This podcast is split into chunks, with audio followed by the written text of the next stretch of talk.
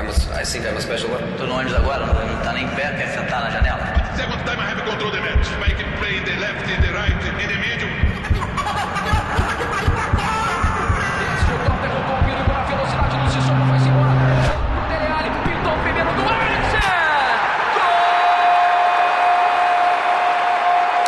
Podcast Tempo de Bola. Olá, sejam todos bem-vindos a mais um Tempo de Bola, o seu podcast favorito, pelo menos é o meu podcast favorito, espero que seja o favorito de vocês também, mas tenho certeza que muitos de vocês têm o Tempo de Bola como o número um no coração de vocês. E é o podcast número um na edição número 60, edição 60. A gente chega para falar sobre jogadores brasileiros em alta no futebol europeu, esse começo de temporada onde alguns jogadores brasileiros começam muito bem e como é uma semana em que a seleção vai jogar, inclusive essa já era uma pauta pré-seleção, né? É, Pré-jogos da seleção era algo que a gente já tinha em mente fazer, porque de fato o começo de alguns brasileiros na temporada europeia é muito bom e veio a calhar dessa ser uma semana com data FIFA, uma semana em que a seleção brasileira vai jogar. A gente está gravando isso antes de Venezuela e Brasil. Brasil que terá uma, uma rodada tripla agora, né? Brasil pega Venezuela, Colômbia e Uruguai. A gente está gravando antes do primeiro jogo, como eu disse, já era uma pauta que a gente vinha batendo, já vinha discutindo, já vinha avaliando se valia a pena. E agora chegou a hora dessa pauta. Mas antes da gente começar, é claro que temos os nossos recados. O Tempo de Bola é um podcast com oferecimento Rivalry. A Rivalry que acredita na gente e a gente tá sempre aqui fazendo a propaganda da Rivalry, mas não consegue fazer dinheiro porque a gente é ruim de palpite pra caramba. Mas se você é bom de palpite, se você gosta dessa brincadeira, se você acha bacana botar um dinheirinho no futebol, eu sei que tem muita gente agora com esse hobby, vai lá na Rivalry, usa o cupom Tempo de Bola 100 e tudo que você colocar vai dobrar. Tenho certeza que vocês podem fazer melhor do que a gente. Inclusive, desafio vocês a fazerem melhor do que a gente. Desafio vocês aí lá na Rivalry, usar o nosso cupom e depois manda um print falando: é, os caras do tempo de bola não acertam nada, mas eu acerto. Eu espero, torço para que vocês vão lá e consigam ser melhores do que a gente. Até porque se vocês forem piores, benza a Deus. Também é sempre importante lembrar o nosso apoia.se barra tempo de bola, o nosso grupo de apoiadores que está sempre com a gente no Telegram. Essa semana foi um, uma semana que valeu a pena, hein? Teve dia que caiu o WhatsApp, caiu o Instagram, caiu tudo, mas não caiu o nosso grupo lá no Telegram. É verdade que deu uma tropeçada, né? O Telegram também deu umas rateadas, deu umas engasgadas, mas fato é que o Telegram segurou muito melhor do que o Verdinho. Então, na próxima vez que o mundo passar por um problema semelhante, você não perderá acesso ao grupo do Tempo de Bola lá no Telegram, beleza? Recados feitos, jabás feitos, é hora de apresentar quem vem comigo nessa, é hora de apresentar o nosso time. Começando ali pelos lados de Niterói, o nosso silvícola, o nosso indígena Otávio Índio Rodrigues. Otávio, não é um dia muito feliz para você, porque a Itália perdeu para a Espanha e o Flamengo não conseguiu vencer o Red Bull, mas por educação, eu vou perguntar, tudo bem? Quando você falou é a hora, eu lembrei é a hora do duelo. Mas não, agora é hora de falar dessa tristeza de fato. Inclusive, você estava falando aí da nossa rivalry, né? Teve um ex-companheiro de vocês e amigo e companheiro meu de esporte interativo, João Vereza, falou assim: ó, tá pagando alto pra caramba na, na vitória da Itália. Vai lá, tá pagando 2,20. Aí eu fui, pô, felizão. Falei, vou botar aqui na Itália no Fla. Pô, vai dar. Botei e cadê? Rodei. Rodei na Rivalry. Então é isso aí, a gente divulga aqui as nossas tristezas, as nossas mazelas, mas a gente continua acreditando que o cara de casa, que o apoiador e fã do tempo de bola vai brilhar com a Rivalry. Então, assim, tô triste, de fato, a Itália hoje, o nosso Bonucci, né, acabou com, a alegria não, do... o meu Bonucci da Juve acabou com a seleção italiana. E o Flamengo, depois que fez o gol, chamou o Bragantino para tomar um golzinho, né? Então, assim, assim aconteceu. E depois não teve poder de reação. Então a gente começa aqui num, num tom meio fúnebre, talvez sarcástico e cômico da minha parte, mas é isso aí, né? Simbora para mais um tempo de bola. Ah, mas agora tudo tá explicado, né? Se ninguém tinha entendido por que, que não tinha dado Itália e não tinha dado Flamengo, agora as coisas fazem mais sentido depois da explicação de que o nosso índio apostou nesses dois e o resultado Como eu disse aí, nenhum dos dois venceu. Agora saindo ali de Niterói, vamos para a zona sul do Rio de Janeiro. Fernando Campos, o nosso Vanderlei Cordeiro de Lima, né? O cara corre muito, bicho. O cara sai para correr todo dia. Espero que não apareça ninguém para te segurar nessas suas corridas. Como é que você tá, Fernando? Cara, pior que eu vou te falar um negócio, sem brincadeira. Na última sexta-feira, eu saí para correr, né?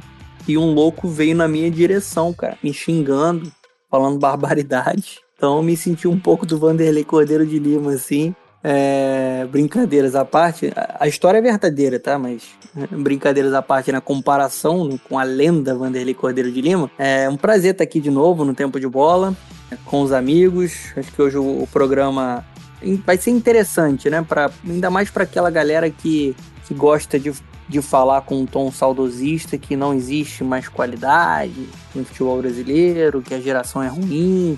Eu escutei isso até da geração de 2018, né? Que era uma geração bem talentosa, apesar de não ter conseguido conquistar a Copa do Mundo. Então, é, eu, eu fico feliz até com em ver que o futebol brasileiro nessa temporada tem jogadores mais em evidência. Essa, esse eu acho que era um problema que a gente estava acompanhando nas últimas temporadas. Assim, tudo ficava muito centralizado só no Neymar, no Marquinhos, ali em outros jogadores, no Alisson, né, no, no Thiago Silva. A gente tinha poucos jogadores, principalmente no meio para frente, se destacando no futebol europeu. E a gente tem visto um, uma mudança de chave aí. E vamos falar um pouquinho mais sobre isso. E também linkando com seleção brasileira, né? Alô, Tite, Kleber Xavier. Vamos passar esse podcast aqui para vocês escutarem. Sim, sim, por favor. Uh, professor pode. Professor que gosta de falar muito, agora pode ouvir muito também. E outra coisa que eu esqueci de falar na abertura do programa, rapaz, também tem a bola de ouro do mês. Esse é o primeiro programa gravado em outubro, então a gente vai trazer aqui os nossos votos dos melhores jogadores de setembro. Falha nossa, acabei não falando isso no começo, mas nunca é tarde. Então já me redimi antes do começo do jogo, é o que importa. Agora dá pra gente entrar em campo com tudo certinho.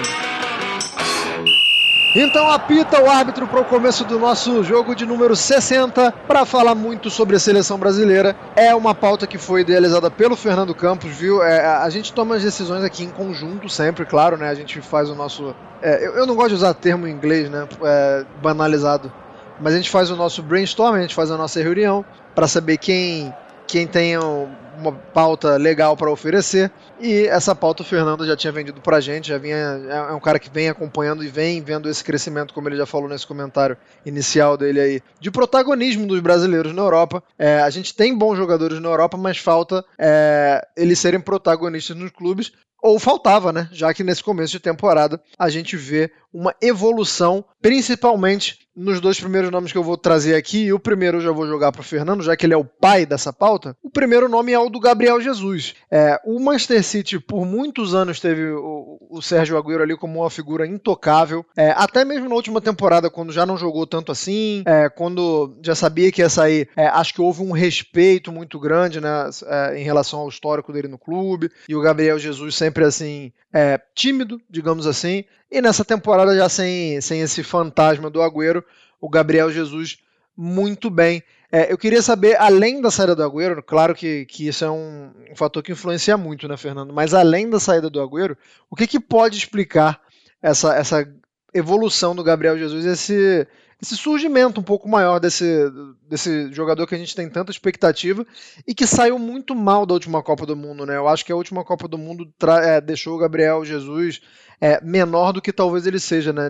Diante dos olhos do, do, torcedor brasileiro. É, com certeza ele ficou muito marcado, né? E a gente sabe o peso da Copa do Mundo, né? Perante ao público. Se você ganha, você é um herói eterno né? Você é o melhor do mundo, você é uma lenda, e se você perde, não importa o que você fez na sua carreira inteira, não importa a sua qualidade, o seu talento, quanto você batalhou, você simplesmente não presta, né? Você simplesmente fica de lado. E o Gabriel Jesus, ele ficou muito marcado por ser o atacante da seleção e sair na Copa zerado, né? Ainda mais com uma seleção brasileira que está acostumada a ter um Romário brilhando numa Copa, um Ronaldo Fenômeno, é, enfim. Se a gente pegar aqui todos os atacantes históricos de seleção brasileira em Copa do Mundo, a gente vai terminar o programa falando aqui uma, uma lista extensa de, de extrema qualidade. Só que eu acho que ali também você tem que ter um, um bom senso de entender que ele exerceu uma função que o técnico pediu. Ele, ele de fato não foi bem também tecnicamente na Copa, mas tem uma questão tática ali que acabou prejudicando um pouco o melhor rendimento do, do Gabriel Jesus. E eu fico feliz de ver ele mais como um protagonista nessa temporada, por quê? Porque ele tá numa fase tão boa, Anderson, mas tão boa, que agora não tem nem a, a possibilidade de um asterisco. Antes, o Gabriel Jesus já era um jogador importante para o Manchester City. Desde que ele chegou lá e chegou de maneira precoce, muito jovem, ele já chegou fazendo gol, já chegou sendo importante, já chegou sendo, no mínimo, um jogador importante de rotação para um técnico que roda muito o grupo, que é o Pep Guardiola. O Pep Guardiola confia nele. E eu estou falando do Pep Guardiola, que é um gênio. Né? Na própria seleção brasileira, até pouco tempo, acho que agora ele foi ultrapassado, ele era o artilheiro da Era Tite. Então, assim, a galera foca muito na Copa do Mundo, porque é o principal objetivo, né? A Copa América, a seleção brasileira quase sempre ganha, não ganhou a última, né? Eliminatórias quase sempre muito bem ali colocado. Então, assim, ele já fez muita coisa boa antes do que a gente está vendo agora. Só que eu acho que agora, respondendo a sua pergunta, tem um pouco da função que ele está exercendo. O Gabriel Jesus já respondeu que ele gosta de jogar como um ponta, né? Ele, ele surge no Palmeiras jogando como um ponta, né? Depois em outras oportunidades, né? No próprio Palmeiras, na seleção e no City, ele joga mais centralizado ali como camisa 9, só que ele tá é, muito bem nessa ponta direita do Manchester City. Tá muito bem fisicamente, tá muito bem mentalmente, né? Tá vivendo uma fase legal, vai ser pai, né, tem a confiança do técnico dele e, e, e, é um jogador muito aplicado, né? O, o Gabriel, ele para mim, ele é um tanque de, de competitividade, porque sem bola ele ajuda muito o time, o coletivo, e tá com o técnico certo para evoluir dessa forma. Melhora, melhorou muito na tomada de decisão, é um cara que consegue ir para dentro da marcação e consegue gerar jogo, assistência, no gol, ele é muito dinâmico. E eu vejo qualidade no Gabriel Jesus. Eu acho que esse pacote inteiro dele tá à vontade, né, no, na, numa função que ele gosta de exercer, de ter a confiança do Pep Guardiola, já ter algumas temporadas né, de, de Manchester City, isso tudo favorece muito é, o atleta, assim. E, e, é interessante, até pensando em seleção, não sei o que vocês acham, a ponta direita, assim, ele é o titular, né? Ele deve ser até o titular no, no, no jogo contra a Venezuela. Venezuela. É, ele é um homem de confiança do Tite. Só que a ponta direita da seleção, agora, nessa última convocação, tem uma concorrência bem legal de características diferentes. Você tem o Anthony, você tem o Rafinha, né? Que são atletas que a gente vai falar hoje aqui. Né? Você tem um, o, o Everton Ribeiro, que a gente não vai falar, mas é um jogador que pode vir da ponta para dentro, né? Como mais um meia ali pela ponta. Então, assim, é, mesmo com tanta gente bem, o Gabriel Jesus né, tá conseguindo mostrar a versão mais protagonista dele. Por que, que eu falo a versão mais protagonista? Ele tá num time que é conjunto puro, só que ele, nesse início de temporada do Manchester City, é o jogador que mais participou, participou de gols da equipe, seja com gols ou assistências. Então ele tem, ele tem brilhado mais individualmente que, por exemplo, o Kevin De Bruyne. É, eu ia trazer e... o número de assistências, é, eu ia falar no finalzinho, mas já que você deu a deixa, porque ele só não é o líder de assistência da Premier League, porque no primeiro jogo do Manchester United o Pogba meteu aquele poker de assistência, né, contra o Leeds United. Mas o Pogba tem sete assistências na Premier League e o Gabriel Jesus vem atrás com quatro. É, tem dois gols marcados. É, é, como, como o Fernando falou, o índice na participação está bem grande, né? Ou fazendo ou dando assistência. Não, é, e é isso, assim, eu acho. Pra finalizar da minha parte, assim, quem é hater, né? Quem não consegue separar o que aconteceu na Copa do Mundo com o que ele já produziu, acho que ele tem uma carreira de respeito, cara. Um cara que chega tão cedo para jogar no Manchester City, que é um time de elite, de Pep Guardiola, consegue encantar o técnico, que inclusive ligou para ele na época de Palmeiras, né? Fez um telefonema para buscar. Que tem números expressivos na seleção, que, pô, vira e mexe é um jogador importante no Manchester City porra, se continuar pegando no pé dele, assim, para mim é um jogador de qualidade, não é um craque, mas é um jogador que eu gostaria de contar na minha equipe, pela capacidade que ele tem, assim. Muito inteligente na tomada de decisão e, e, e fico feliz dele tá, dele tá brilhando, porque é um, é um garoto extremamente batalhador. E eu espero que ele consiga dar a volta por cima em uma Copa do Mundo também. Acho que é, tem muita sacanagem, principalmente nas redes sociais, que ninguém merece suportar. É, eu acho que, que quem é um pouco mais velho, ou da nossa geração, ou mais velho que a gente, é, eu não concordo, mas eu entendo porque foi criado vendo números novos da seleção, assim, de outro nível, né? E a gente sempre espera que o 9 do Brasil vai ser um cara goleador, um cara do nível do Ronaldo Fenômeno, por exemplo, é, um cara do nível do Romário, enfim, a gente tem, tem essa memória afetiva e a gente vai ter essa cobrança. É, como eu disse, não, não concordo com essa visão, mas entendo. Agora, a garotada mais jovem querendo diminuir o Gabriel Jesus, eu também aí já não dá nem para entender, nem para concordar, nem nada. É, outro que sofre muito hater, e eu vou jogar pro Índio esse aqui, é o Vinícius Júnior. Vinícius Júnior é, é acho que a, questão do Gabriel Jesus muito atrelada à Copa ruim que ele fez, e o Vinícius Júnior acho que o, a etiqueta de preço né, fala muito. É, todo mundo quer que o Vinícius jogue é, o que o Real Madrid pagou por ele, sendo que ele não tem nenhuma influência sobre isso, ele não tem responsabilidade sobre se, se um time pagou ao Flamengo 45 é, milhões de euros pelo futebol dele, ele tem que fazer o melhor possível dele. E a gente está vendo uma, um bom início de temporada do Vinícius, né, Indy? É, a gente viu um Vinícius mais confiante. Com certeza, mas isso é só uma questão por causa da mudança do técnico? Ou você acha que é a ambientação ao clube também? é, o fato do Real Madrid não é, é, é tá, tá com o mesmo elenco há, algumas temporadas, né? Mexe muito pouco, contrata pouco, é, porque foca na, nas obras do estádio. O que, que pode explicar essa melhora do Vinícius? Eu acho que é de tudo um pouco, porque assim o Vinícius Júnior, é, eu vi uma entrevista dele na temporada passada que ele concedeu um pouco antes do, se não me engano, do jogo contra o Chelsea na semifinal é, da Liga dos Campeões. E a gente já via uma melhora do, do Vini, tanto que ele acaba com aquele jogo contra o Liverpool, né? De fato, a entrevista foi nesse, nesse período mesmo. Ele, ele amadureceu muito nos últimos anos. E quando a gente via as primeiras entrevistas, quando ele chegou lá no, no Real Madrid, você percebia que era um moleque simples, humilde, né? Que saiu daqui do, do Rio de Janeiro que ele chegou lá meio abobado, né? Ele ria, ria de tudo, tá sempre com aquele sorrisão dele aberto. Não que ele não tenha que ser assim, felizão, mas ele, a gente via que ele tava meio que de, não, deslumbrado no sentido ruim, mas deslumbrado de estar tá ali no Real Madrid, né? Junto com com, com, com Benzema, com Modric, com, com os caras muito foda, né? Como ele mesmo dizia, aquela galera que ele jogava no, no videogame. E aí você vê o cara dando uma entrevista hoje em dia, você, você vê como é que ele é focado, né? Focado e, e, e ele tem, ele já, já entendeu como é que funciona o DNA do clube. E, então, assim, é, o Zidane, ao longo do, de, desses últimos anos aí, já vinha aos poucos dando mais oportunidades para ele. Isso no, no, na reta final da temporada passada, é, isso já foi consumado.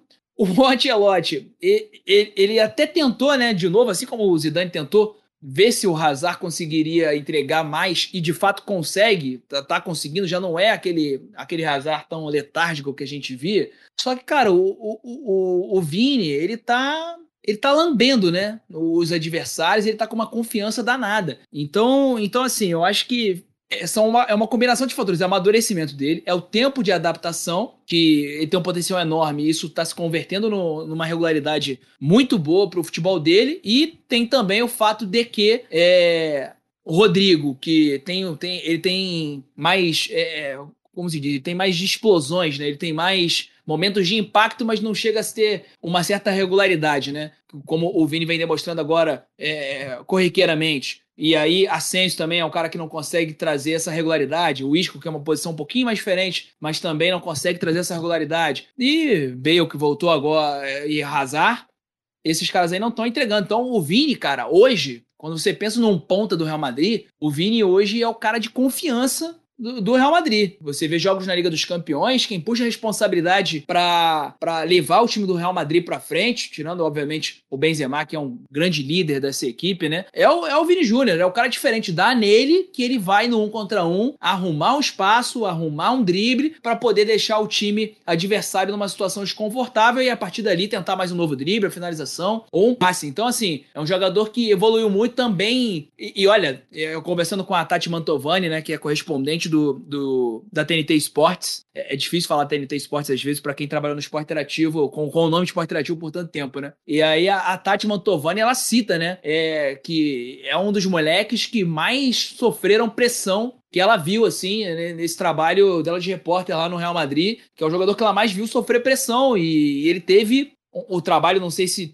Não conheço a equipe do Vini, ele teve um trabalho de media training muito elaborado, mas ele demonstra uma frieza, assim, muito grande para poder segurar essa pressão da torcida que sempre não só a torcida, a imprensa, né, o público brasileiro sempre exigiu essa, essa boa, esse bom rendimento dele. E ele tá comprovando ao longo do tempo. A gente, a gente vê, né, isso no futebol como muitos jogadores, não só brasileiros, às vezes não, não é qualquer um, é o tipo o Cristiano Ronaldo que vai chegar no Manchester United e vai chegar fazendo gol. Bom, partida atrás partida, né? Se o Messi tá tendo problema para se adaptar, no Paris Saint-Germain, por que, que o Vinícius Júnior, o Rodrigo ou outros jogadores que já tiveram dificuldades, como o Lozano no Napoli, não vão ter dificuldades no seu primeiro ano para render de maneira satisfatória, né? Então, assim, é um jogador que, infelizmente, e aí vamos falar de outro ponto agora, infelizmente é um cara que já rende no, no no Real Madrid já tem um tempinho com certa frequência e na seleção brasileira, eu não sei qual a opinião de vocês, mas falta oportunidade. Quando ele entra, é com poucos minutos e naqueles jogos até em situações mortas de jogo, né? Quando o time, o time do Tite já tem um jogo definido. E eu acho que era um cara que tinha que ter mais oportunidade. Por mais que ele jogue ali no lado esquerdo, que é onde o Neymar domina, eu acho que ele tem que ter mais oportunidade. Não, eu ia só concordar que, que o Índio acaba dando a explicação de por que ele não rende nessa frase final dele aí, né? É, acho que falta o Tite, é, não vou dizer coragem, mas falta um pouco mais de, de, de vontade de, de, tirar o Neymar dos jogos também, né? É, agora que o Neymar não, não vai poder jogar contra a Venezuela por exemplo, a gente pode ter uma outra visão de, de, saber como é que funcionam as coisas, mas acho que o Tite deveria trabalhar, é, é algo que ele com certeza tem que trabalhar um pouco mais. Não, e, e tem uma questão, né, isso até me irrita, assim, sendo muito sincero, assim, como o Tite, é, às vezes ele freia muito o talento que precisa de minuto na seleção, e o Vinícius Júnior é um dos caras que eu mais vi sofrer isso. É, por exemplo, o jogo contra a Venezuela, o Neymar não vai jogar. O Neymar tá suspenso a gente olha a escalação da seleção brasileira para esse jogo, o Vinícius Júnior não está de titular. Então, assim, me desculpa, ele, ele tem as convicções dele, assim, mas eu, eu já espero o Vinícius Júnior jogando pouco no segundo tempo. É, eu acho que o Brasil precisa de força principalmente no jogo lateral e de ponta, porque já tem laterais que, é, comparado ao que a gente teve em 2018, é, a qualidade que a gente tinha em 2018 com a qualidade atual, acho que mais do que nunca a gente precisa de pontas mais incisivos que consigam gerar jogo. E, cara, o Vinícius Júnior,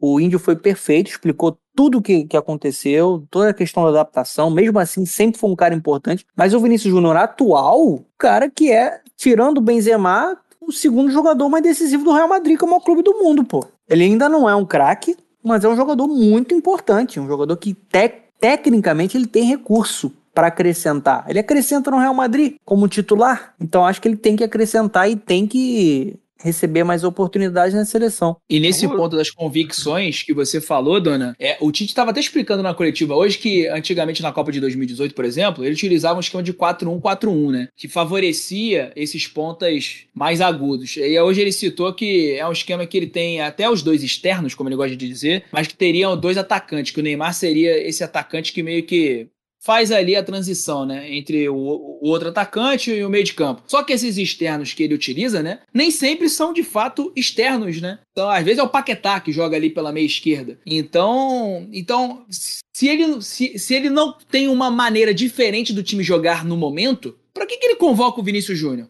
Porque se ele não joga na do Neymar e não joga na do Paquetá, que é um meia esquerdo que avança, mas também recompõe, o Vinícius Júnior não vai fazer isso. Para que, que ele convoca? Ele não muda o estilo de jogo durante a partida. Ele não vai aproveitar o Vini. Boa pergunta. E já que estamos falando de pontas, já que você explicou muito bem, você recordou a explicação do Tite, é, é legal a gente falar de outro ponta, porque é um cara que também vai muito bem. Esse tem muito menos holofote, né? Porque joga na Holanda, estou falando do Anthony, do Ajax. É, são, são tamanhos diferentes, né? De quando a gente fala de um jogador que está no Real Madrid e quando a gente vai falar do Ajax, por mais da história, que a história do Ajax seja gigante, o time sobre na Holanda, eu acho que não tem como, como comparar. Mas de fato, o, o Anthony começa a Liga dos Campeões no, no, no jogo em que o Ajax amassa o Sporting.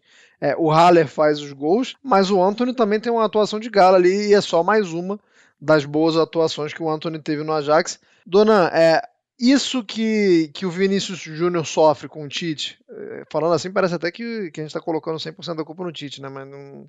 Mas enfim, isso do que, que o Vinícius Júnior está sofrendo com o Tite é, também vai acontecer com o Anthony. Você vê alguma alternativa para não acontecer a mesma coisa? Ou o Anthony ainda nem está num estágio de a gente começar a pensar se merece essas chances que o Vinícius merece? É, dá para traçar algum paralelo entre eles dois? E dá, cara. E, e eu acho que esse paralelo ele pode ser traçado para todas as novidades da seleção brasileira, principalmente os pontas. Por quê? É, na cabeça do Tite, eu acho que o, o Indy foi muito bem nisso. A gente olha a seleção brasileira e eu acho que falta um, uma capacidade de mudar o estilo de jogo da seleção. Né?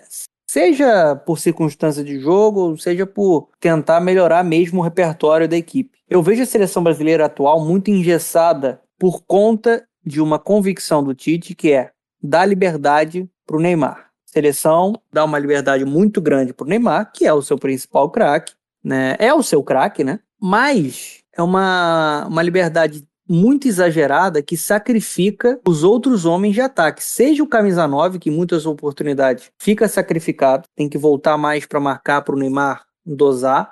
E a gente não está falando de um jogador de 35 anos, 34 anos. É, o Neymar, ele tem uma idade muito boa ainda, né? Fisicamente. E os pontos também. Quando eu olho o, o Richarlison jogando no Everton, quando eu olho ele jogando na seleção, é uma diferença brutal. Qualquer outro ponta que você, que você escolha aí, a diferença vai ser brutal. O Vinícius Júnior na seleção, né, não é um problema o ponta voltar para marcar o lateral. Eu tive até um debate outro dia no Twitter. Acho que foi com o Gufo, né? Com é até uma necessidade, né? É uma necessidade, ele tem que fazer. Atualmente você tem que marcar, pô. Não tem como. É, você tem que trabalhar sem bola. Só que a questão é você só fazer isso. E eu fico com a impressão clara que o, o, o trabalho da, do, do ponta na seleção brasileira é só a, o balanço defensivo. É só marcar. A gente não vê muita jogada de lado, a gente não vê muito, é, o, o, time gerando ocasião para o ponta chegar e desequilibrar na frente. Então, assim, eu acho que o Anthony vai ser a mesma situação. O que a gente vê o Anthony jogando no Ajax, ele tá praticamente sendo o novo Ziyech do Ajax, né? Acho até que o Ziyech, na época, jogava mais que o Anthony, apesar do ótimo momento. Mas ele é um ponta que tem um time que, em posição de posse de bola, sufoca o adversário, não deixa sair, marcação alta. Então ele tá sempre muito com a bola, ele é um jogador com muita qualidade. E aí ele fica mu muito mais em, em evidência e com muito mais oportunidade de vir para o X1, porque ele é muito habilidoso, e de, e, e de articular jogo, porque o Anthony, ele não é só um ponta veloz, ponta que vai acelerar. Ele tem essa capacidade, mas ele tem uma capacidade muito grande de criar. O próprio Tite falou sobre isso na primeira coletiva lá após a convocação, de puxar para dentro e criar. Então, eu não consigo ver, com o que o Tite enxerga de futebol nesse momento, nenhum desses jogadores, desses pontos que estão chegando principalmente, conseguindo desempenhar o mesmo papel que, que eles fazem nos clubes, por conta das convicções do Tite. Mas eu, eu, eu fico feliz que o Brasil tenha um ponta canhoto tem outro agora que é o Rafinha, que a gente deve falar mais à frente, porque eu acho que esse movimento do cara que puxa para dentro é importante até para uma ultrapassagem de lateral, né, para você gerar uma superioridade, para você gerar um jogo em alguns momentos mais vertical. Eu, eu sentia muita falta é, de um novo Douglas Costa na seleção brasileira, que foi importante quando esteve saudável lá no, no ciclo pré-2018. Então, assim, eu, eu espero que o Tite consiga formar um, uma seleção além do Neymar, cara, porque me incomoda muito ver tanta gente boa sacrificada e, e sendo questionada por, pelo grande público que não acompanha o futebol europeu por algo que eles não são. A gente vê assim alguns julgamentos de alguns jogadores e, e quem acompanha o futebol europeu, aqui a gente acompanha, a gente vê que o cara joga mais do que aquilo. É, é meramente e puramente o cara se sacrificando pro, pro Neymar ter liberdade. Eu acho que isso é muito pouco para a seleção brasileira. E, e para não parecer, caramba, pelo amor de Deus. e para não parecer que a gente também só tá aqui para malhar o Tite, é, se tem uma coisa que o Tite faz muito bem é o, o setor central de meio campo, né? É, é, acho que é um setor que o Brasil tem algumas peças ali, algumas muitas peças, e, e, geralmente quem joga, joga bem. É, por isso eu vou jogar uma dupla para você agora, Andy, porque os dois jogam no mesmo time, os dois estão muito bem. É, acho, inclusive, que o, é, o Paquetá ele sai da Copa América como o, o, o grande nome do Brasil na Copa América, né? Se isso é é muito bom ou não, eu deixo para você dizer, mas acho que é, é um cara que faz uma Copa América muito boa, apesar da, de perder a final em casa, é um cara que sai grande da Copa América, e além do Paquetá, o Bruno Guimarães. É, o Paquetá é, é, é, mais difícil da gente analisar em pouco tempo, porque é, é, um cara que joga aberto na direita, é um cara que joga de segundo homem, é um cara que joga de segundo atacante, é um cara que joga aberto na esquerda, então ele oferece muitas possibilidades, embora eu tenha minha preferência, né? Eu não, eu não gosto muito do Paquetá jogando aberto na direita. E eu já vi o Tite usando ele assim, e ele já jogou assim no Lyon também. Mas é, o, o, Paquetá, ele tá ali na seleção e, e ele tá muito bem no Lyon por causa dessa versatilidade, ou porque é, maturidade emocional, é, adaptação. E queria que você falasse também do Bruno Guimarães, já que é o companheiro do Paquetá aí, tanto no, no Lyon como na seleção brasileira. Cara, eu acho que ele tá ali porque ele é diferente. E, e não diferente pela versatilidade. Ele tem um, um quê de DNA do, do jogador brasileiro que, que encanta. E ele, no, no melhor momento dele, no, no momento que ele tá mais à vontade com o jogo dele, demorou para isso acontecer, né? Depois que ele saiu do Flamengo. É, ele não, não teve um período bom de adaptação no Milan, né? Aquilo que a gente estava conversando até do Vinícius Júnior, foi um outro cara que teve dificuldade. Também chegou no momento que o, o, o, Milan não conseguia favorecer a ele um bom, um bom time e ele também parece que não, não se encontrou, né? Por mais que parecia, parecesse que quando ele chegou lá ele estava dedicado, fazendo de italiano, né? Antes mesmo de ir para a Itália já estava começando a fazer de italiano, estava dedicado. Só que eu acho que o, além, do além do técnico, né? Se não me engano, na época tinha, tinha, tinha o Marco Giampaolo, né? Que, que não mudou o time inteiro do Milan, Paquetá dando lambreta, a imprensa italiana, a torcida entendendo que não era o momento para isso, né? E é, é, o jogo dele, como ele deu agora aí pelo Lyon.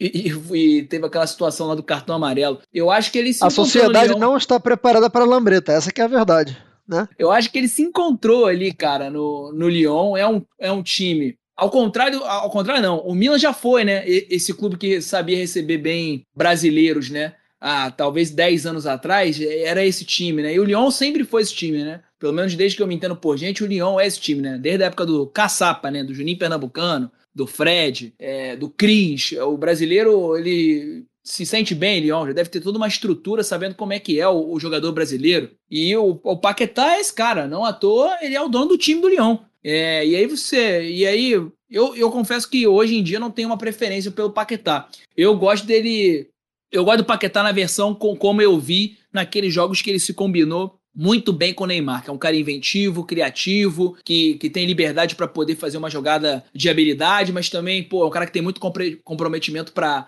na marcação, um cara voluntarioso, às vezes até acaba, acaba se cedendo por essa por, esse, por essa vontade enorme. E é um cara que, de fato, quando entrou na seleção brasileira nos últimos jogos aí, tem me agradado muito. E o Bruno Guimarães é um cara que a gente é, viu amadurecer bem aqui no, no, futebol brasileiro, né? E que foi também lá para a França, mostrou seu valor na Olimpíada e que tem que ganhar, tem que ganhar seu espaço, né? O Douglas Luiz é um cara que tá voltando agora, né? Com, com, com essa infecção do Casimiro, que é um cara que também ouvia esse futebol bacana, mas que quando jogou pela seleção, não sei se, se não rolou a química, não, não, não, não, não funcionou tão bem como eu esperava. Né? Mas também acho que também não é do patamar do Paquetá e do, e do Bruno Guimarães. São caras que, que, que, tam, que tem esse perfil focado o Paquetá mais moleque, o Bruno Guimarães um cara mais centrado, só que de fato são, são caras que estão sendo bem trabalhados e que têm muito futuro, muito futuro na seleção brasileira. E você falou sobre. Eu tô com isso na cabeça. Você falou muito sobre posicionamento. É, eu gosto muito dele mais centralizado. Eu não gosto do Paquetá caindo pelos lados, por mais que ele exerça bem a função. Tô contigo. Tô contigo. Gosto dele bem, bem no miolo mesmo, central, meio campo. Também não gosto dele como segundo homem, não, porque acho que é um cara que tem que participar do jogo, né? Um cara que participa bem do jogo, que, toque, quanto mais toca na bola, melhor. É, eu vou pular agora para um mercado. Se a gente já falou aqui de Holanda, já falamos de França, agora a gente vai para um mercado ainda mais alternativo para falar de um jogador que talvez receba chance, né? Vamos, vamos ver se o Tite vai, vai dar chance para ele. Estamos falando de Arthur Cabral. Arthur Cabral que está jogando no Basel da Suíça. É, muito bom atacante, né? É um cara que completo, centroavante completo, cara que faz gols de, de todas as formas, é, é, domina bem todos os fundamentos e não à toa está em evidência. É, o Fernando pode falar melhor do Arthur Cabral, porque é, o Fernando já fez post sobre o Arthur Cabral recentemente no Twitter. É, é um cara que está batendo nessa tecla até mesmo antes do Arthur Cabral ser lembrado. O, o Fernando já vinha falando, porque os números dele, é, embora a gente sempre faça ressalvas que são do campeonato suíço, mas se o cara jogar lá, ele tem que jogar bem lá, né? É, tem um monte de gente jogando mal no campeonato suíço, imagino eu, e ele tá jogando muito bem, não é isso, Fernando? Exatamente, cara. Isso é um ponto que, que tem que ser lembrado, né? Porque tem muita gente que fala, né? Justamente esse, é, questionar, mas também, né? Campeonato suíço, até eu, jogando na Suíça, aí é mole, pô. Não até vai, eu. Né, fera? É, só que aí a gente olha aqui os números do Arthur Cabral, né?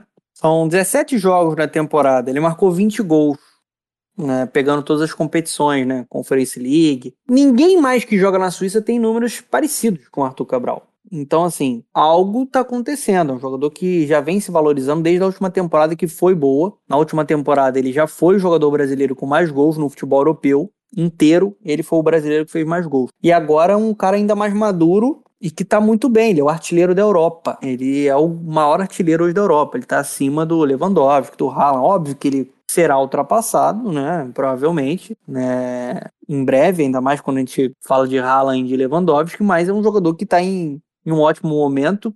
Né, tava vendo até alguns lances dele da temporada atual, né, no base, eu, eu gosto sempre de ficar de olho, assim, em número, estatística e no rendimento dos atletas. E ele tá muito bem, assim. Eu acho que ele representa uma característica diferente até pro ataque da seleção, porque ele é um camisa 9 mesmo, assim. O Arthur, ele é, ele é um cara, assim, mais um pivôzão, assim. E tem mais uma cara de Pedro, né? assim, de estilo de jogo, o Pedro que tá no Flamengo. Né? O Pedro tem mais técnica do que ele, mas o Arthur Cabral ele, ele se posiciona muito bem no momento de finalizar. Ele é um cara que tem a qualidade também para sair da grande área, tem uma movimentação muito inter interessante. O Basel joga para ele e ele vai fazendo os gols, né? É, eu acho legal a seleção ter também no radar, pelo menos, ou no grupo, um jogador que represente uma mudança de característica. E eu acho que, que ele merece estar lá, cara. Ele não está num grande centro, não está em uma das cinco principais ligas da Europa, mas está voando, está sobressaindo e assim, ele está numa grande liga é questão de tempo, né? Na, na última janela ele ficou, bateu na trave para ir para o Hertha Berlim.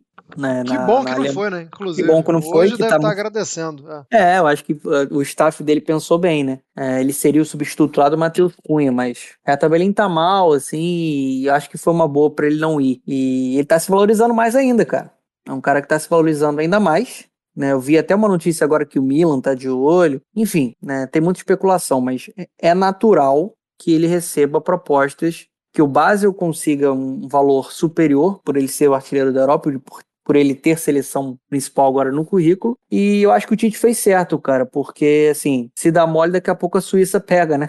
E, e eu acho que é um cara que tá, que tá muito bem. Eu gostei muito dessa convocação, porque assim, é uma convocação que o campo respondeu, que teve meritocracia.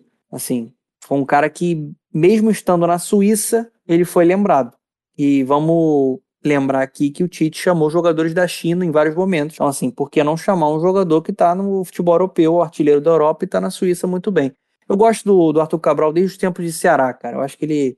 Eu fiz vários jogos dele na época do esporte interativo, já era muito bom. Era um dos artilheiros de, de futebol brasileiro. No Palmeiras ele não teve muitas oportunidades, porque o senhor Filipão preferiu o Davidson e o Borja mas a qualidade está ali presente. Sempre esteve, sempre esteve muito, muito bom jogador mesmo, o Arthur Cabral. Merecidíssima essa, essa convocação, essa lembrança aí. É, o Arthur, como o Fernando falou, já vinha jogando bem desde a temporada passada, mas como não está num grande centro, a gente é, acaba não citando muito, não falando muito. Mas quem chegou nessa temporada e está muito bem, né? Chegou, parece que já tinha jogado lá na Europa, já tinha jogado em situação parecida, foi o Claudinho no Zenit. O Claudinho que fez parte da seleção olímpica, né? É, é o atual craque do Campeonato Brasileiro, né? Já que o campeonato de 2021 está em andamento, ele é, é, é o craque ainda. Pode ser discutido ou não a entrega do prêmio a ele, mas o fato é que ele é o atual craque e chega no Zenit muito bem, é, mostrando muitos dribles até, tá me surpreendendo isso, porque achei que talvez, é, como, como a gente acabou de citar do Vinícius, né, quando chega num time novo, você vai dar uma segurada, como foi o caso do Paquetá, que teve gente reclamando que driblava demais, Claudinho driblando muito, é, o, o Zenit conta com um quarteto de brasileiros, acho que isso também ajuda muito, né, essa chegada do Claudinho. Mas, Índio, queria que você falasse assim, opinião pessoal mesmo. Você imaginava que o Claudinho fosse chegar bem assim? Porque dentro de um contexto de Red Bull Bragantino, o Claudinho ele era blindado, digamos assim, de pressão. É, é, é um projeto que você não, não exige muito individualmente ali do jogador, é uma cidade pequena. E aí, quando ele vai para o Zenit, o Zenit você já tem que mostrar muito mais, até porque é, é, é um time que está. É, a gente está falando de uma potência na Rússia.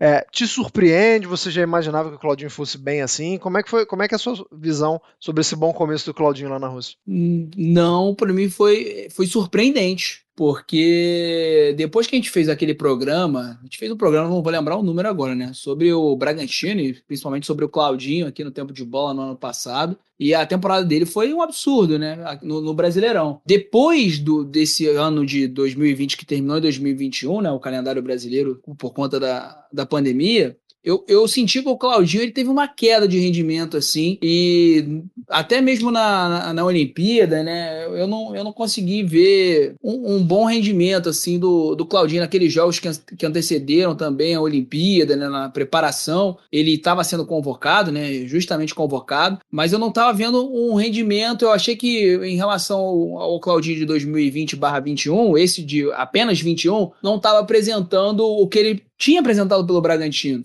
Então eu não esperava, confesso que não esperava. Inclusive, ele chega ali nos primeiros jogos, ele não é titular ainda, mas ele tomou conta da posição, né? E fazendo, já fazendo gol na Liga dos Campeões, eu concordo com você. O fato de ter o, o, o Malmo, é, o Malmo, olha só, o Malcolm, falei Malmo da Suécia. É, o fato de ter o Malcolm, o Douglas Santos, o Wesley, essa galera ali, eu acho que ajuda, ajuda demais. Wendell. É, o Wendel, né? Ajuda demais o, o Claudinho ter um, ter um bom rendimento né, nesse início de temporada. O, gol dele na Liga dos Campeões, com, com, com a jogada do Douglas Santos, jogada toda brasileira, né, passando pelo Malcolm. É, eu, acho que, eu acho que isso reflete numa parada que eu não, por conta dessa explicação, eu não estava esperando. Eu achei que seria um processo mais demorado, como foi, como foi com outros brasileiros.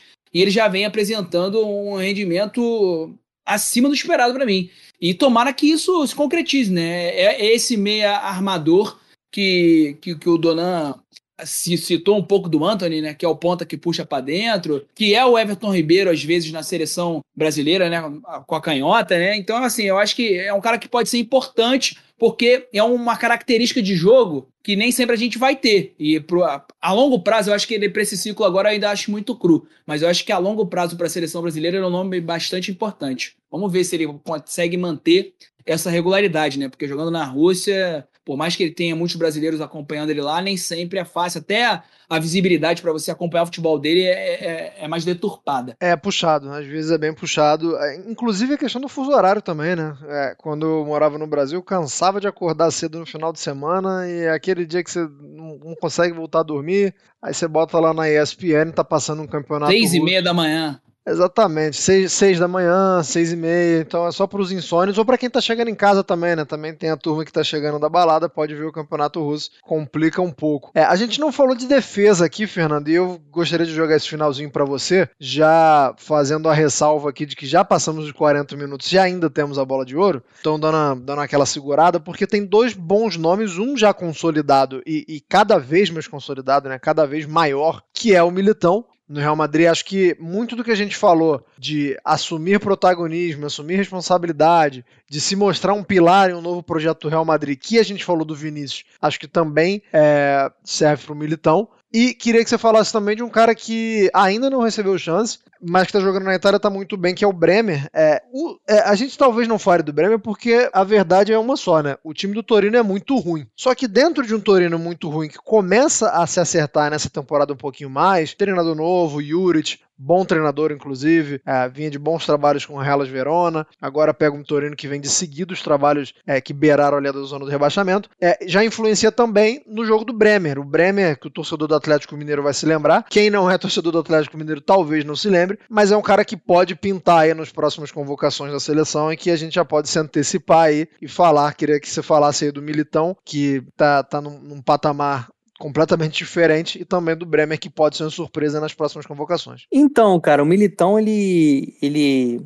já saiu do Brasil com muita expectativa, né, do, do São Paulo. E ele tá muito bem, assim, desde a última temporada já vinha mostrando o valor dele, teve mais minutos do que se esperava até por conta da questão física do Sérgio Ramos. Como o Real Madrid, né, não optou por contratar um grande zagueiro após a saída de Varane e de Sérgio Ramos, ele se tornou o titular do Real Madrid, assim, até por mérito, né, por tudo que ele já vinha produzindo. Tudo bem, o Alaba chegou e tá jogando com ele na zaga, mas quando o Alaba chegou, ninguém sabia se ele ia ser zagueiro ou não, né, pela versatilidade dele. Ele podia jogar um, como lateral esquerdo, poderia jogar como um um, um meio campo ali, né, como um volante e, e tá na zaga. Mas eu gosto muito do Militão, acho que o, o próprio Tite falou sobre isso, eu, ficou isso muito marcado para mim na, na convocação, na última convocação, na coletiva que ele falou, cara, eu tenho três zagueiros de altíssimo nível que são Militão, Marquinhos e Thiago Silva. Como é que eu escolho dois? É difícil. Então, assim, para um cara que é titular do Real Madrid, que vem se destacando na temporada, que já é comparado com Marquinhos e Thiago Silva, que pressiona esses caras por uma titularidade, assim, dá para entender né, o nível dele. Eu gosto muito do Militão porque ele, ele, é muito rápido, ele é um jogador que vai bem nos duelos individuais, tem um bom jogo aéreo, ele é bem completinho, cara, tem, tem qualidade para sair, né, tem técnica para sair, assim, é um, é um cara que a gente já sabia que seria o futuro da seleção e hoje ele é o presente da seleção também, né? Acho, acho que assim, em algum momento, o monstro Thiago Silva vai encerrar o ciclo dele na seleção. Ele ainda merece estar lá, ainda é um dos melhores zagueiros que a gente tem no futebol mundial, então ele merece estar lá. Mas quando isso acontecer, eu acho que a seleção tá, tá bem servida com Marquinhos e Militão. Né? A gente está falando do Marquinhos, que para mim na última temporada ele ficou entre os três melhores zagueiros do planeta, e o Militão, que é titular do Real Madrid. E agora, sendo titular, ele vai ser mais valorizado ainda, né? Ele não tem mais a sombra do Sérgio Ramos ali do Varane e o talento dele vai ser um, um talento mais protagonista. É, do, eu, eu, vou falar do Bremer então, porque eu me, eu me lembro quando, eu, quando o Bremer me chamou a atenção. Na Série A, no caso, né? Na Série A italiana, quem, quem já me acompanha sabe que eu, é o campeonato que eu mais vejo mesmo. Inclusive, também tem um podcast muito bom chamado Culture Pizza. Se vocês quiserem saber mais futebol italiano, é só ir lá. Mas na temporada passada, quando o Liverpool tem um problema de, de lesão que afeta a defesa, né? Que tem Van Dijk, tem Matip, e aí precisa recorrer a, a, a sei lá quem, o, o Liverpool é, sonda o Bremer. E aí, quando acontece isso, eu falo assim, pô, mas como pode? Se o Torino toma pancada dia sim, outro também.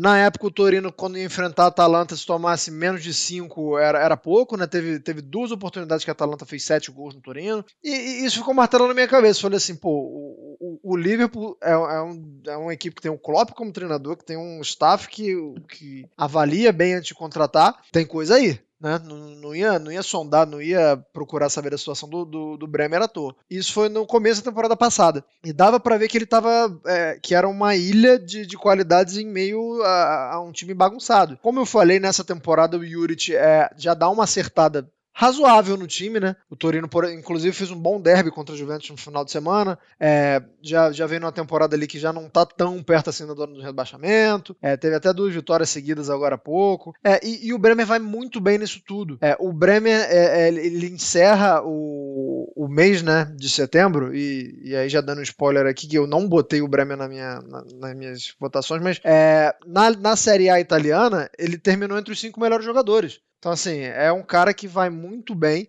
É um cara que também se arrisca. É, é, tem, aparece para fazer gols em escanteios, em bolas paradas. É, e é um cara que está completamente adaptado já ao futebol europeu, né? Eu acho que, que eh, eu não me surpreenderia nem um pouco se o Bremer pintasse na seleção brasileira, porque todo mundo sabe que a defesa é, ainda tem uma vaga ali em aberto. O Veríssimo está indo bem nos testes que está recebendo, mas não é uma unanimidade, ainda não é um. Não dá para cravar que o Veríssimo vai continuar na seleção. Então deixo aí esse último nome. Em, em 2022 o Rodrigo Caio se forma em medicina e aí acaba de vez o futebol. Também tem isso, né?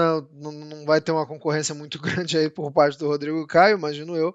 O Diego Carlos que... não tá mais tão bem como a gente viu antigamente, né? É, exatamente. É. É... No Bremer tem uma parada também, não sei se você acha, o Anderson. Muito por conta desse Torino que sofreu demais e que é, praticamente se defendia para não tomar muitos gols, ele muitas das vezes não conseguiu desenvolver o estilo de jogo assim baseado muito no passe. E aí ele acabava dando muito bicão, mas aí era uma, uma questão do Torino, né? Que tava sempre no sufoco lá atrás, e aí esse, esse jogo moderno que a primeira prateleira exige de você jogar com a defesa alta, sair jogando com a bola, coisa que a seleção brasileira do Tite, por ser o Brasil, tem que fazer. É, esse- ele não vivenciou muito isso ainda. É uma- talvez seja uma coisa que futuramente ele vai ter que, vai ter que trabalhar, porque no Tem- Torino ele não, não pôde trabalhar isso. Sim, é, o, o Bremer, é, digamos que ele é um, um- um grande bloqueador, um grande rebatedor de bolas, né? É, quando você precisa de, um, de, um- de uma elaboração um pouco mais.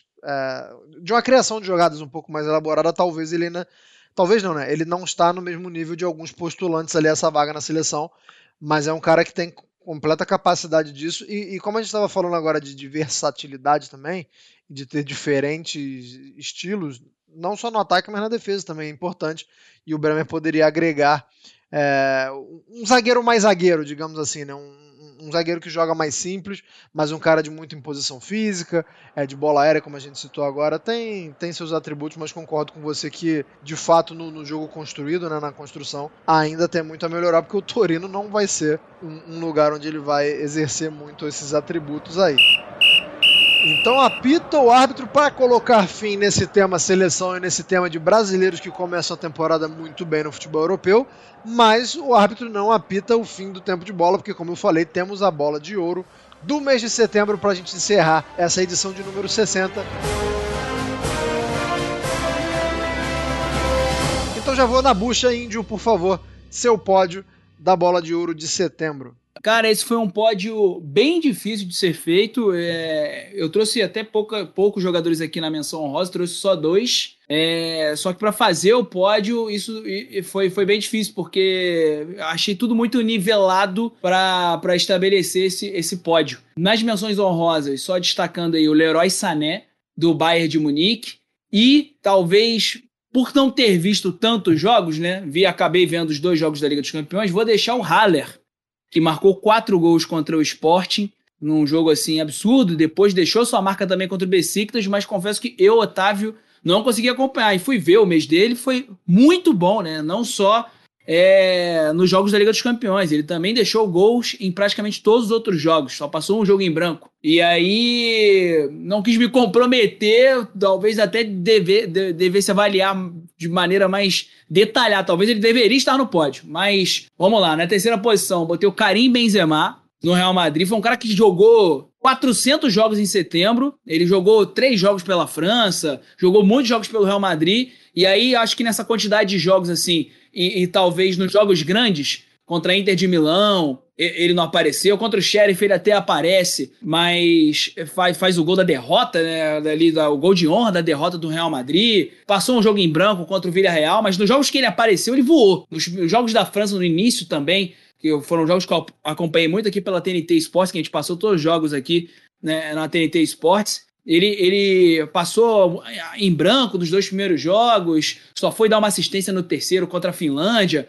Então, assim, ele foi muito bem, tá jogando demais, ele impulsiona o Real Madrid, que é, é o líder de La Liga, só que eu deixei ele na terceira posição. Na segunda posição, foi um cara, assim, um, talvez um pouco diverso ao Karim Benzema, é o Haaland. Ele jogou muitos jogos a menos, jogou pela seleção, jogou também pelo Borussia, só que teve uma lesão, e aí ele não joga até o final do mês, assim, os últimos 10 dias de setembro ele não joga. Só que, cara, ele fez chover gol nos jogos em que ele esteve em campo, contra a Bayer Leverkusen, contra a Holanda, em jogos da eliminatórias para a Copa do Mundo, na Liga dos Campeões, na estreia contra o Besiktas, ele deixou sua marca. Então, assim, pela regularidade, eu acabei deixando ele. Na primeira posição, um cara que fez menos gols que, que Haaland e Benzema, mas cravou e foi decisivo, jogou muito, não foi só gol, foi, foi mu- muito no estilo Benzema, mas é, foi todo jogo, jogo grande, jogo pequeno, que é o Mohamed Salah, que tá voando na Premier League, e também na Liga dos Campeões contra o Milan, jogo que o nosso Fernando Campos comentou, no, é, contra, o, o- contra o, o Porto,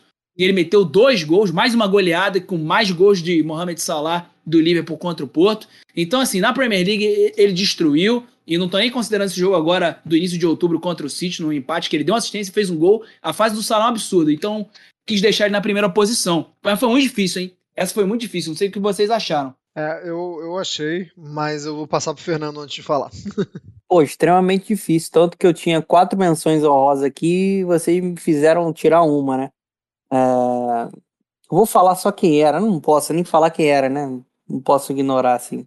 É, Mas eu ia colocar o Haller também como menção honrosa, mas não contem na nossa. no- Quando a gente for fazer ali o ranking, não botem o Haller como menção honrosa, mas ele, ele ficou fora, né, para mim da, dessa vez. Então vamos lá, é, as minhas menções honrosas, a primeira vai para o Ozyman, tá jogando muito no Napoli, fez um mês muito bom em Europa League e no Campeonato Italiano. É um jogador que demorou um pouco, né, para a gente ver o nível dele, a questão da adaptação que o Índio até falou, né, aqui no, hoje no, no podcast, mas ele já mostra que tem muita qualidade há muito tempo, né, lá no Lille. Tá jogando muito, cara. O Napoli tá embalado aí com, com o Spalletti, jogando um futebol agradável. Coletivamente funciona, mas ele individualmente é impressionante. Ele é um tanque veloz, perigoso, artilheiro. Fica como menção honrosa para mim. Eu fiz muito jogo do, do Ozyman na temporada passada, ele parecia um bonde, cara. Não, não tava acertando nada. É, é, é incrível a evolução. Impre, impressionante, né? A evolução do, do nigeriano. E, cara, eu vou botar dois, dois caras aqui que teriam capacidade de estar no pódio, assim. Foi muito difícil esse mês. O Haaland é um. É, ele ficou fora de alguns jogos importantes aí em setembro, né? Por conta de questão física. E aí, como ele pegou adversários mais fracos, né? Pelo menos na seleção noro norueguesa, né? tirando ali a, a Holanda, eu, eu acabei deixando ele como menção honrosa, né? É um cara que quando tá em campo, a gente espera que ele faça muitos gols. E o outro cara é o Robert Lewandowski, que eu fico com menção honrosa aqui, fez gols pela seleção polonesa, pelo Bayern, né? Um dos maiores artilheiros da história da Champions, né? Se não me engano, tá em terceiro, né? Só atrás do Messi do Cristiano Ronaldo. Fiz jogo dele e ele marcou dois gols contra o Dinamo de Kiev. E agora o pódio, né, para fechar aqui da minha parte, na terceira colocação eu coloco o Leroy Sané. Eu acho que o Leroy Sané ele foi o melhor jogador do Bayern nesse último mês. Ele é o líder de assistências. Né? Se a gente for analisar o mês todo, pegando seleção alemã e, e Bayern de Munique, é, ele marcou cinco gols e deu uma, duas, três, quatro, cinco assistências. Assim. Em três oportunidades ele foi escolhido o melhor em campo, inclusive no jogo que eu comentei contra o Dinamo de Kiev. Assim, é, ele tá agora entregando o que se esperava dele quando ele chegou, né? Ponta veloz, habilidoso, trabalhando por dentro, trabalhando né, na, na beirada, assim, impressionante como ele se encaixa bem nesse estilo rolo compressor, porque ele acelera ou cria. Então, assim, para mim ele foi o melhor jogador do Bayern de Munique, então fica na terceira colocação e para fechar, eu só vou inverter aí, acho que a inverter não, porque eu acho que o Benzema ficou em terceiro com o Índio, né? Mas eu, eu boto o Benzema na segunda colocação. Acho que ele, um mês brutal, com seleção francesa, com Real Madrid. É absurdo que esse cara tá jogando. Né? Um nível simplesmente surreal. Né? Eu sou fã dele, acho um craque, mas é a melhor versão do Benzema que eu, que eu já vi. Só que na primeira colocação eu coloco o Mohamed Salah, porque ele pegou adversários complicados, cara, no mês. Ele pegou um Chelsea, fez gol. Ele pegou um Leeds do Bielsa, fez gol. Ele pegou o Milan e, e, e fez gol. Pegou um Porto, foi muito bem também na, na Champions League. É um cara que tá voando, é um cara que subestimado, que há muito tempo já rasgou aquele rótulo de jogador de uma temporada só. Para mim, ele é um, um craque, cara. Ele é um cara que entrega muito e é cada vez mais completo com o Klopp. Então, para mim, ele foi o melhor jogador do mês de setembro. Tá, então, é, só vou trazer novidades aqui nas minhas menções honrosas, tá? É, nas minhas menções honrosas eu trago o Thiago Silva, que fez um senhor mesmo no Chelsea e é um cara que, que até não joga mais todos os jogos, não é mais titular absoluto, já rola ali uma, uma rotação, né? O Thiago não começa mesmo como titular, mas misericórdia, joga muito, joga muito. Quando, quando jogou foi, foi um colosso na defesa do Chelsea. E trago também o Vinícius Júnior, porque tá entregando muito. A gente já falou do Vinícius no começo do programa, então não vou nem me alongar muito a falar nessa, do mês do Vinícius Júnior, mas é um cara que está com a participação nos gols é, absurda no Real Madrid e atrás do Benzema apenas na, na questão da importância, na questão de, de, de protagonismo. Por isso que são minhas menções honrosas aí. É, para o meu pódio, também, como eu, como eu já avisei, não trago muitas novidades. Eu coloquei o Haaland em terceiro, porque se machuca e aí é, perde quase um terço do mês, né? Difícil colocar ele numa posição acima, sendo que ele não poderia é, sair em desvantagem, né? De, de, ter pelo menos dois, tem dois jogos a menos, no mínimo aí, quando você perde um terço do mês. É, na minha segunda colocação, eu coloquei o Benzema. O Benzema tá, tá muito bem, né? Tá, é, é, não só a dupla com o Vinícius, mas é, é, o líder, né? É o líder, é a referência técnica, é, é exerce essa liderança de diversas formas. O que me surpreende, na verdade, né? Porque Benzema tem histórico é, na seleção, inclusive ficou muito tempo fora por como que era tido como um desagregador, mas é um cara que se mostra mais maduro, é um cara que, que depois da saída do Cristiano e de outros jogadores, como o Bale, é, é, é fica ciente da importância dele para o Real Madrid e, e, e trabalha essa importância, trabalha essa liderança da melhor forma. É, até na temporada passada mesmo, né, teve um caso em que ele meio que queima o Vinícius Júnior né, numa conversa com o Mendy, é, meio que desdenhando ali, mas parece que está muito mais responsável e, está com mais, mais hombridade também nessa temporada, então eu fico com o Benzema na segunda colocação. E para falar do Salah na, na, na, primeira colocação, já que vocês já falaram tudo, só vou dizer uma coisa. O Salah fez gol em todos os jogos que ele disputou no mês de setembro e não foram jogos pequenos, como vocês já falaram, então não tem como o Salah não ser o primeiro colocado.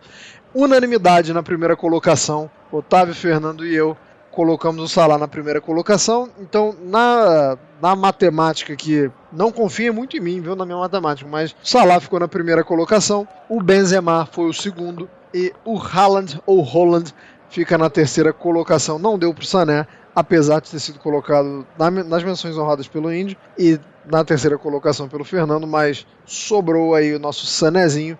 E o Fernando falou aí, ah, quando, quando o Sané é, falou que está correspondendo o, o, que era esperado quando ele chegou. Rapaz, foi o tema do Tempo de Bola 2 o Sané, né? Se eu não me engano, quando a gente começa a gravar o tempo de bola, o primeiro é Arthur e Pjanic, né, a troca que Barcelona e Juventus tinham feito, e o dois era o Sané chegando no Bayern de Munique, e, sim, sim. né, que eu não vou nem falar o 3, porque senão a gente vai passar vergonha aqui, mas vamos parar no 2, mas chegamos ao número 60, chegamos ao fim do número 60, muito obrigado a você que ouviu aqui até agora.